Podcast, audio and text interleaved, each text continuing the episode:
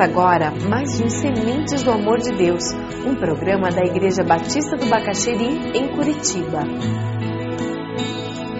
E hoje nós vamos estudar a, a bem-aventurança que está em Mateus 5, 9. Bem-aventurado significa feliz no grego. Feliz e Jesus está dizendo: feliz aquele que assim, aquele que vive. As bem-aventuranças, na realidade, elas falam de características do cidadão do reino. É isso que o Sermão do Monte fala. Jesus está dizendo: quem estiver no reino de Deus, quem for cidadão do reino de Deus, terá esse tipo de vida, essas características. E ele começa esse sermão falando sobre algumas características básicas dessa pessoa que pertence a esse reino. E é, nós queremos falar hoje sobre os pacificadores. Quando você vê Mateus 5, 9, você vê um contraste entre duas bem-aventuranças. Aqui tem no versículo 9: é bem-aventurados os pacificadores, pois serão chamados filhos de Deus. E Jesus está contrastando com aquela que começa no versículo 10: bem-aventurados os perseguidos por causa da justiça, pois deles é o reino dos céus.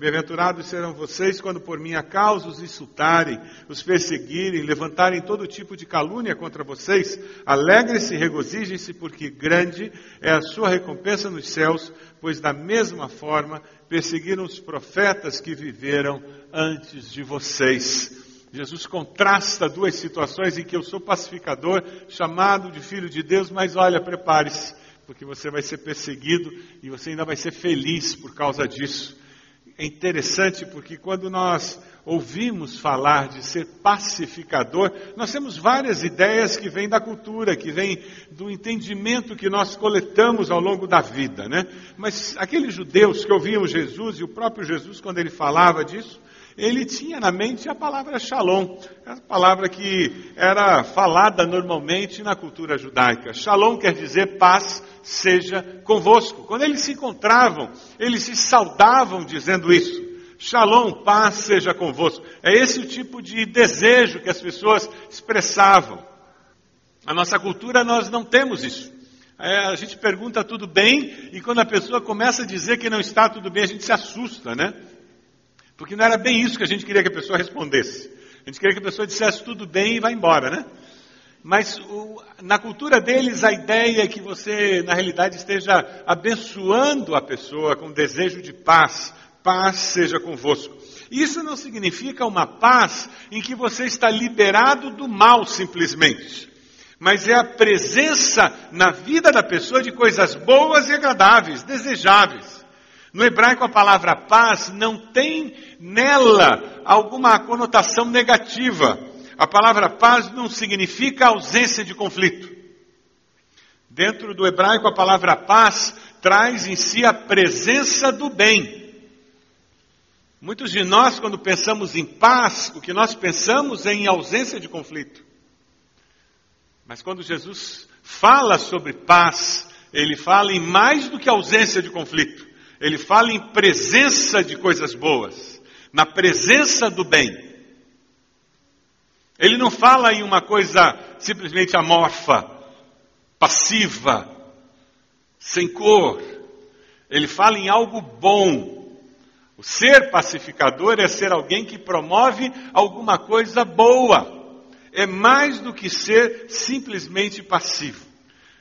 É a alegria da presença do bem. Aí dá para nós entendermos um pouco o significado de Jesus ser o príncipe da paz. Ele não é o príncipe de simplesmente ausência de conflito. Ele é o príncipe da presença de algo muito bom. Da presença do bem na nossa existência. Paz na alma, paz entre os homens. Não foi assim que os anjos cantaram quando Jesus nasceu? Paz na terra entre os homens, boa vontade de Deus para com os homens. Glória a Deus nas alturas. Não é assim? É interessante porque Jesus, quando fala sobre paz, ele nos dá uma mensagem muito preciosa. Eu queria que nós lêssemos juntos, lá em João 14, 27. Deixo-lhes a paz, a minha paz lhes dou. Não a dou como o mundo a dá. Não se perturbe o seu coração não tenham medo, Quando Jesus diz para você não se perturbar, ele não está simplesmente retirando a coisa ruim do seu coração, que é a ansiedade, a aflição e o medo. Ele está dizendo: A minha paz vos dou. Eu estou dando algo bom para você. Eu estou preenchendo esse vazio que ficou quando eu tirei a ansiedade com a minha presença, com o bem da minha presença. Deus não, não deixa a nossa vida vazia existencialmente, pelo contrário, Ele preenche a nossa vida de significado. Lá em Efésios 2, 14, 16, nós encontramos referências preciosas, pois Ele é a nossa paz, o qual de ambos fez um e destruiu a barreira, o muro de inimizade anulando em seu corpo a lei dos mandamentos expressa em ordenanças. O objetivo dele era criar em si mesmo, dos dois, um novo homem, fazendo a paz e reconciliar com Deus os dois em um só corpo por meio da cruz, pela qual ele destruiu a inimizade.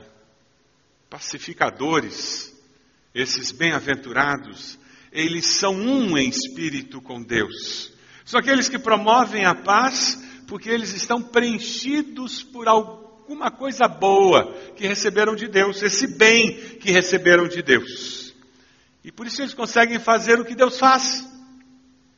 Porque eles dão espaço para o Espírito de Deus promover o que Deus faz na sua existência, eles são reconhecidos como verdadeiros filhos de Deus. Você é um pacificador? Você diria que você é um pacificador? Vamos estudar esse versículo um pouquinho. A primeira parte do versículo: Bem-aventurados os pacificadores, felizes os pacificadores.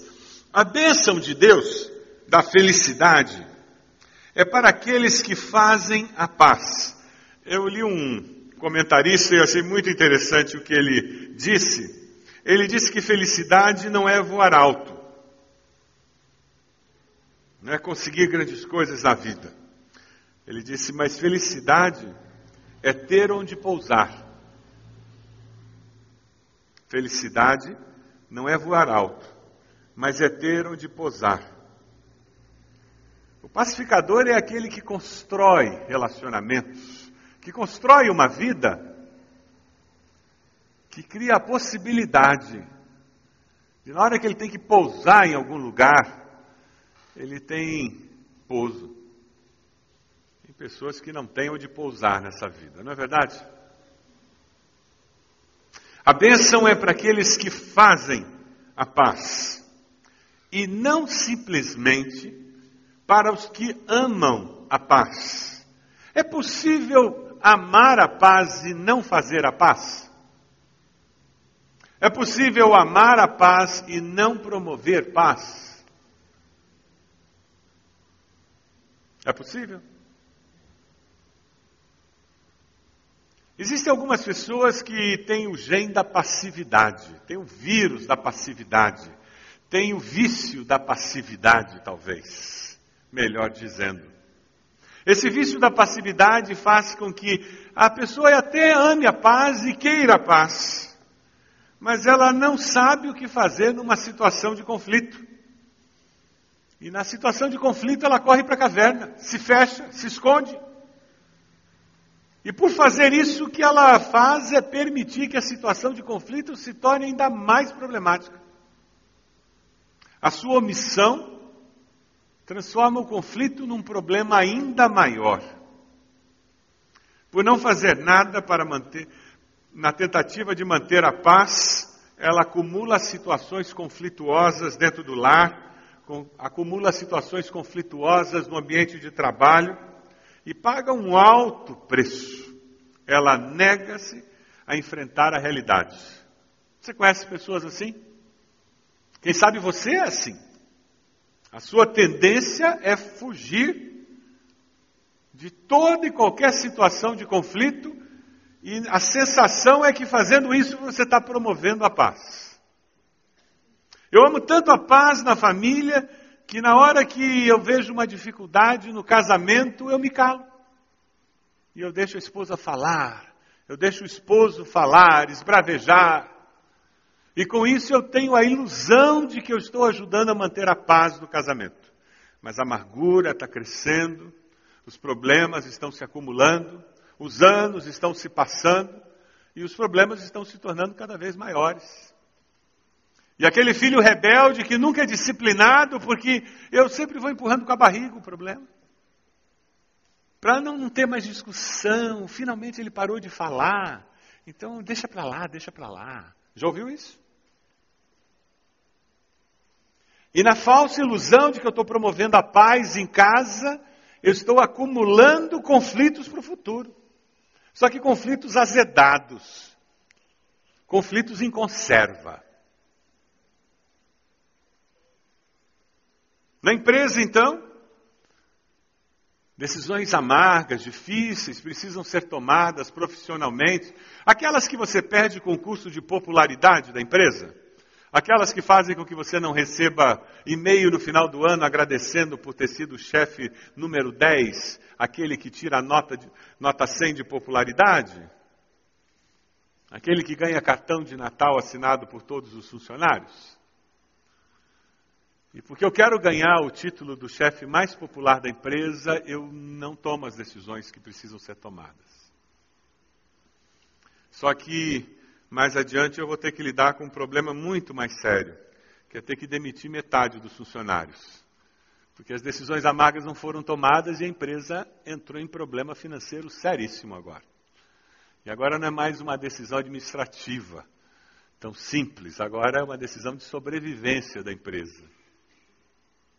Muitas vezes na vida profissional, nós nos iludimos achando que nós podemos simplesmente adiar as decisões, querendo promover a paz. Você conhece pessoas assim? Você é assim?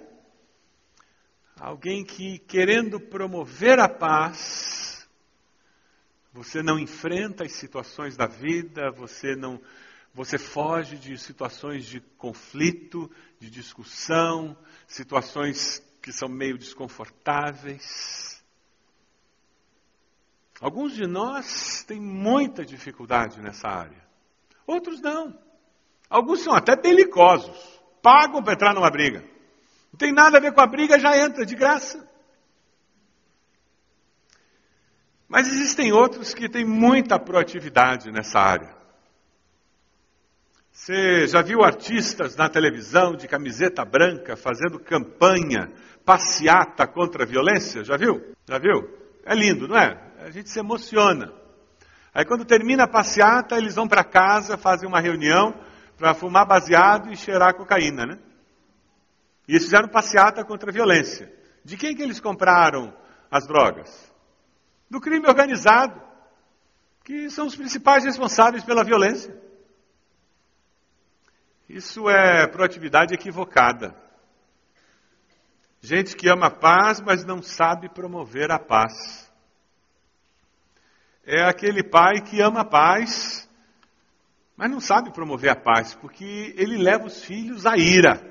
E por não seguir um princípio bíblico, ele irrita os filhos, com a maneira como ele lidera os filhos, como ele procura resolver os conflitos. É aquele marido que não sabe ser esposo, é aquela esposa que é pior que uma goteira em dia de chuva. Você já teve uma goteira pingando numa panela em dia de chuva?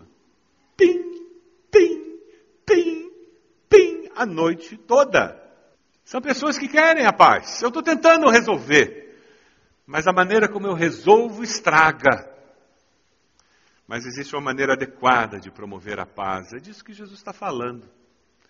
Pessoas que promovem a paz sem fugir dos problemas, mas que com uma atitude adequada enfrenta, luta e consegue resolver os problemas. Por que, que consegue? Os rabinos do tempo de Jesus, eles davam uma forte ênfase a essa questão de promover a, a paz. O entendimento deles é que promover a paz era a tarefa mais importante de qualquer ser humano, porque ele deveria estabelecer relacionamentos justos entre os seus semelhantes. Isso era promover a paz.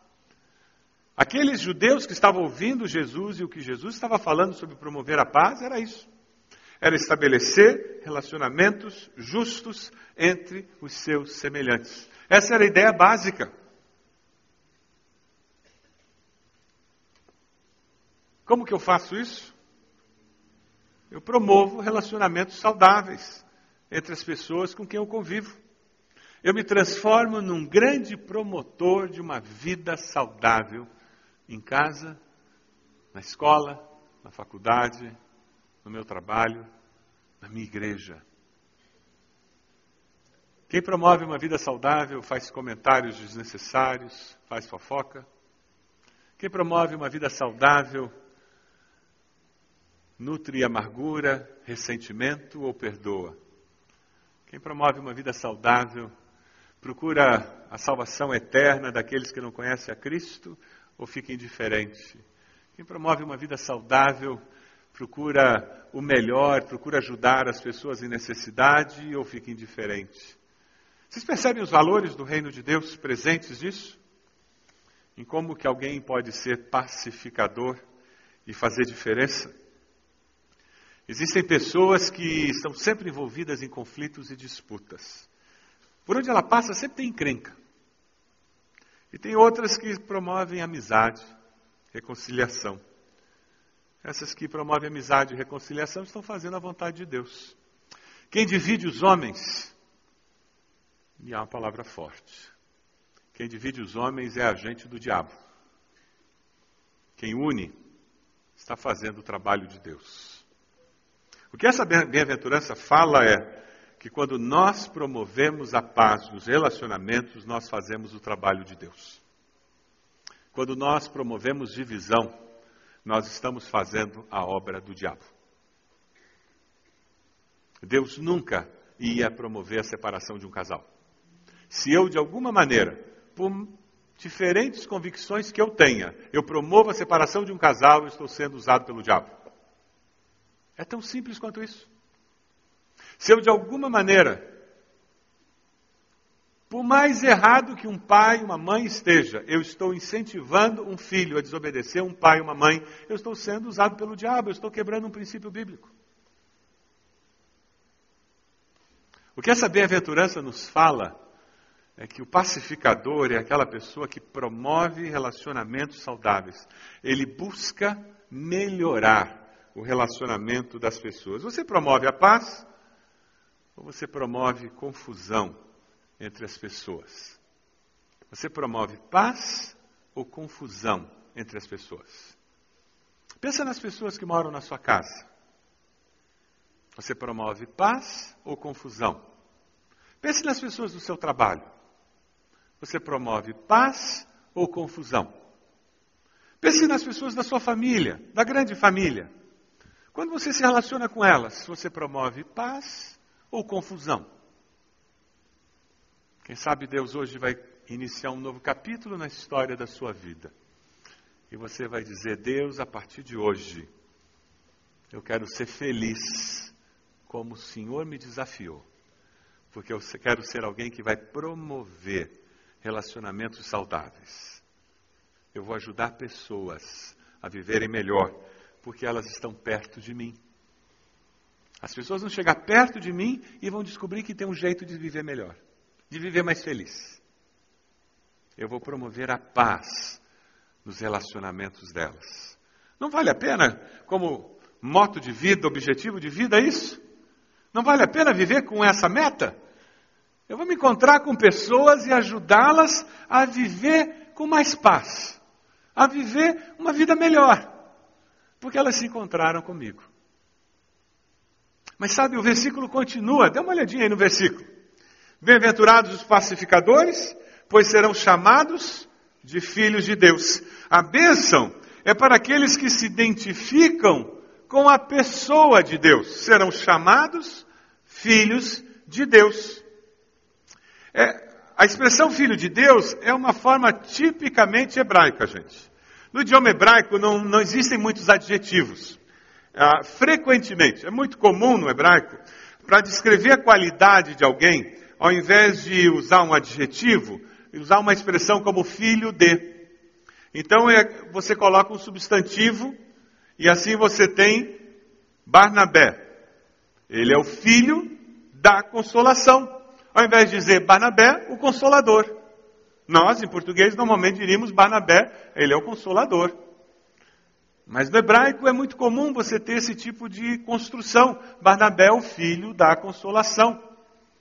É por isso que os pacificadores são filhos de Deus. São pessoas que têm essa qualidade. Ou seja, eles têm a qualidade de viver semelhante a Deus. Pacificadores são pessoas que fazem a obra que é o compromisso de Deus, o Deus da paz. Eles se identificam com a pessoa de Deus. Eles fazem, vivem de tal maneira que é como Deus vivendo. É como se Deus estivesse vivendo. Não, mas eu vivo, mas Cristo vive em mim. Não é, não é essa a mensagem que nós encontramos no Evangelho? É por isso que nós podemos encontrar em várias partes do Novo Testamento textos como esses que nós vamos ver agora. Romanos 15, 33. O Deus da paz seja com todos vocês. Lá em 2 Coríntios 13, 11, sem mais irmãos, despeço-me de vocês, procurem aperfeiçoar-se, exortem-se mutuamente, tenham um só pensamento, vivam em paz, e o Deus de amor e paz estará com vocês. 1 Tessalonicenses 5, 23, que o próprio Deus da paz os santifique inteiramente. Lá em Hebreus 13, 20, vamos lá?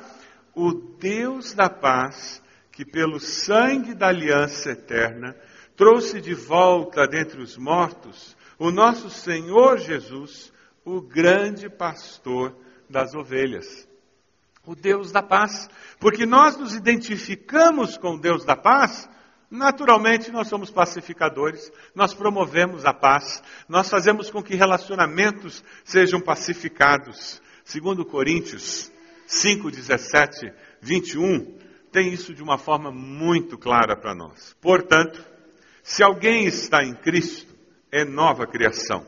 As coisas antigas já passaram, eis que surgiram coisas novas. Tudo isso provém de Deus, que nos reconciliou consigo mesmo por meio de Cristo e nos deu o ministério da reconciliação. Ou seja, que Deus em Cristo estava reconciliando consigo o mundo, não levando em conta os pecados dos homens, e nos confiou a mensagem da reconciliação.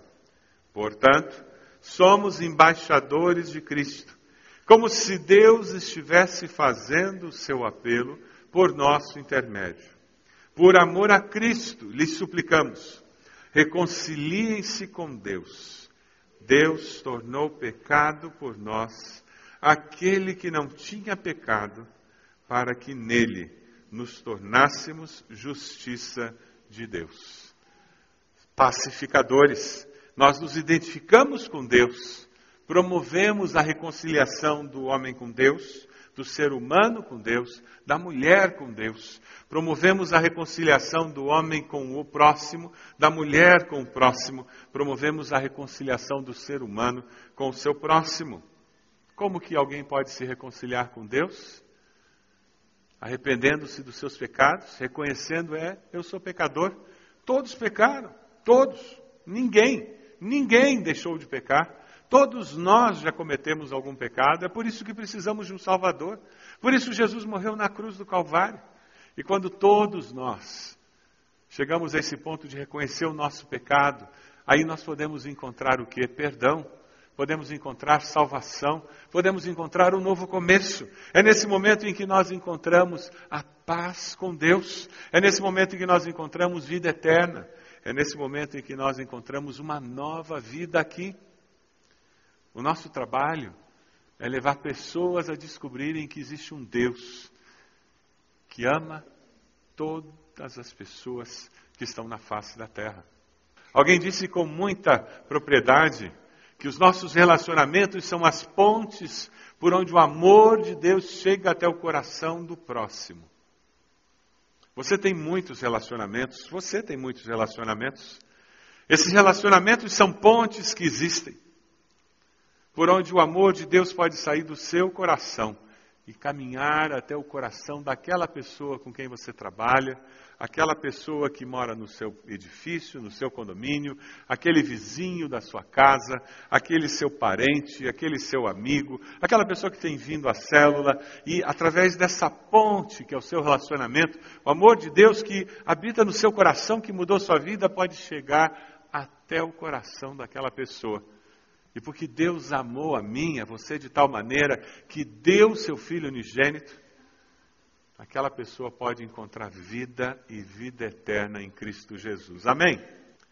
Você quer ser usado por Deus para que pessoas conheçam a Cristo Jesus como Senhor e Salvador?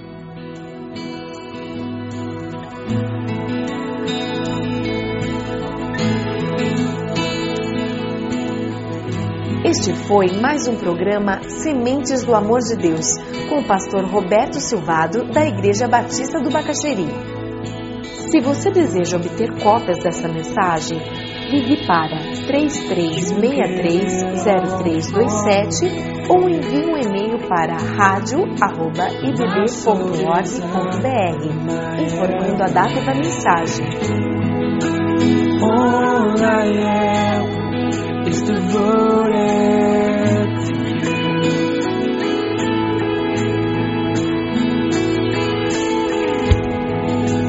How could I fail to